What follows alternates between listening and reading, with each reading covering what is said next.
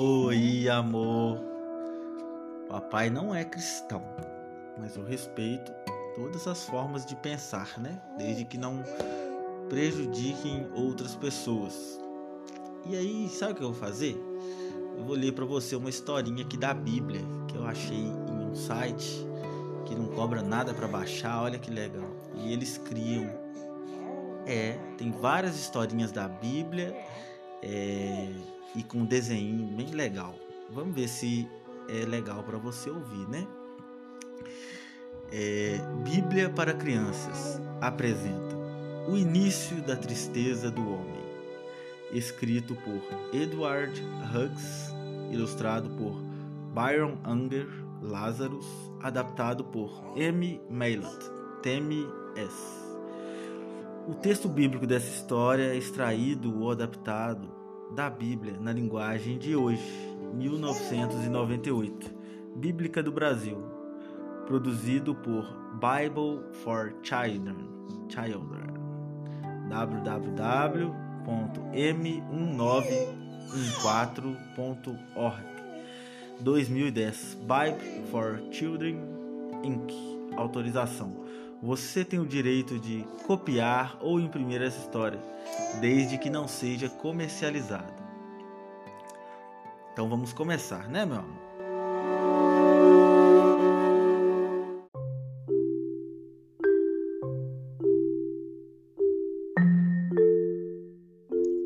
Deus criou todas as coisas. Lembrando que aqui é o início da tristeza do homem. Então, Deus criou todas as coisas. Quando Deus criou o primeiro homem, Adão, ele vivia no jardim do Éden com sua esposa, Eva. Eles eram felizes, obedecendo Deus e gozando de sua presença, até que um dia Foi Deus quem disse que vocês não deveriam comer daquela árvore? Perguntou a serpente à Évora. Nós podemos comer de todas as frutas, menos aquela, respondeu Eva. Se nós comermos ou tocarmos naquela fruta, nós morreremos. Vocês não vão morrer, retrucou a serpente. Vocês se tornarão como Deus Eva queria aquela fruta. Ela escutou a serpente e comeu a fruta. Depois que Eva desobedeceu a Deus, ela levou Adão a comer também. Adão deveria ter dito: Não, eu não vou desobedecer a palavra de Deus. Quando Adão e Eva pecaram, eles sabiam que estavam nus Costuraram tangas com folhas de uma figueira, se cobriram e se esconderam da presença de Deus. Numa suave brisa de fim de tarde, Deus foi ao jardim. Ele sabia o que Adão e Eva tinham feito. Adão culpou Eva. Eva culpou a serpente. Deus disse que a serpente seja amaldiçoada. A mulher terá dores quando nascerem os seus bebês. Adão, por causa do seu pecado, a terra será amaldiçoada e produzirá espinhos e ervas daninhas. Você terá que trabalhar duro para conseguir sua comida, todos os dias. Deus expulsou Adão, é, e Eva para fora do maravilhoso jardim. Por causa do pecado deles, eles foram separados da presença do Criador da vida. Deus criou espadas de fogo para mantê-los fora. Deus fez casacos de pele para Adão e Eva. Onde será que Deus achou as peles para os casacos? Com o tempo, a família de Adão e Eva foi formada. O primeiro filho, Caim, era agricultor o segundo, Abel, pastor de ovelhas. Um dia, Caim levou a Deus alguns frutos da terra como oferta. Abel levou o que tinha de melhor de suas ovelhas como oferta. Deus se agradou da oferta de Abel. Deus não se agradou da oferta de Caim. Caim ficou muito aborrecido.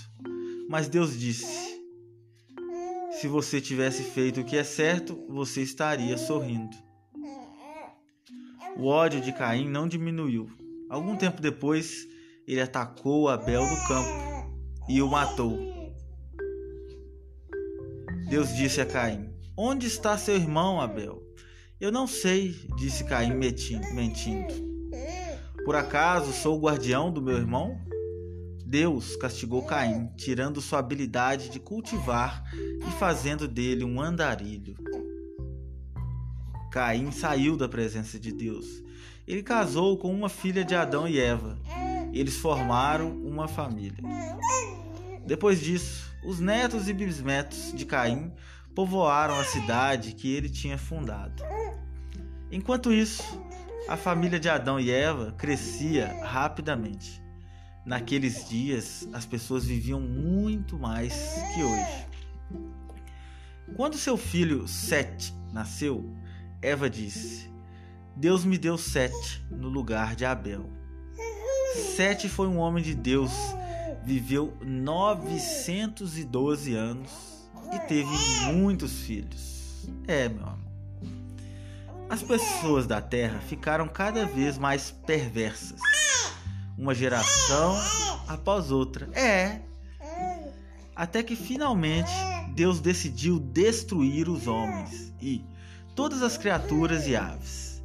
Deus estava se lamentando de ter criado o homem mas um homem agradou a Deus. É, amor. Esse homem. É. Esse homem era Noé, um dos descendentes de Sete. Noé era justo e obediente. Ele andou com Deus. Ele também ensinou seus três filhos a obedecer a Deus. É, então Deus planejou usar Noé de um modo estranho e muito espe especial. O início da tristeza do homem. Essa história da palavra de Deus, a Bíblia, se encontra em Gênesis 3 até 6. A explicação da tua palavra traz a luz. Salmo 119, 130. Sim.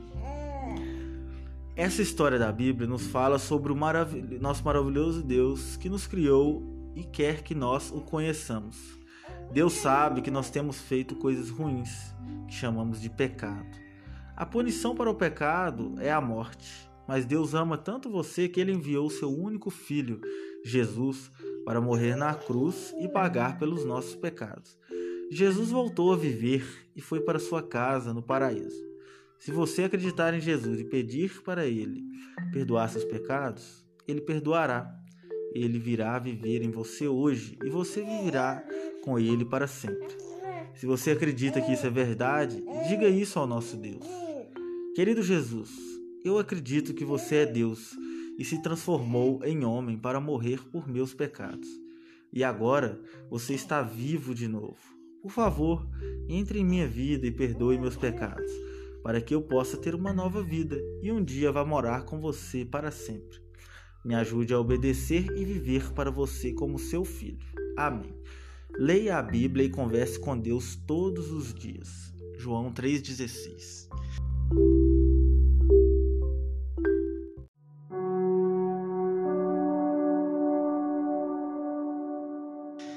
Filhinha, essa história é muito bonita.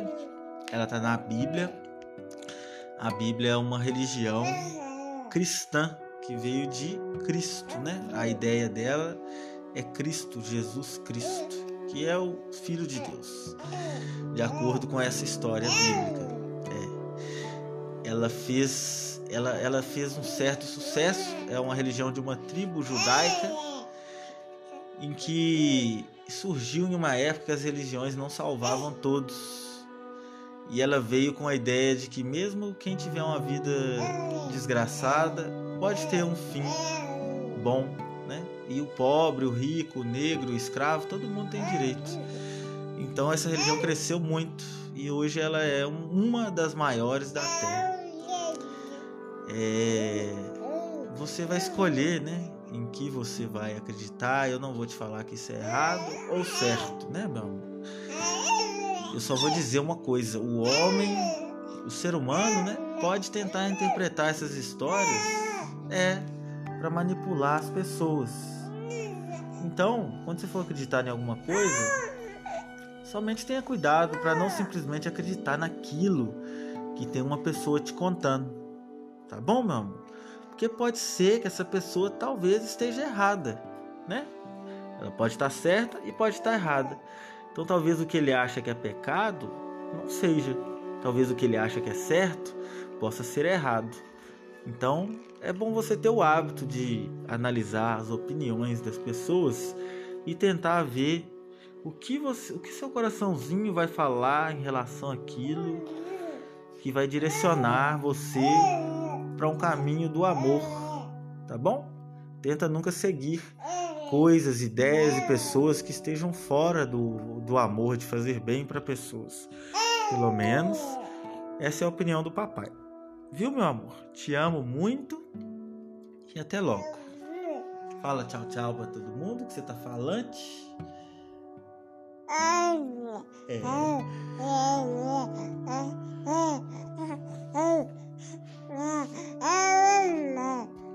três meses e pouquinho de idade você falar esse tanto.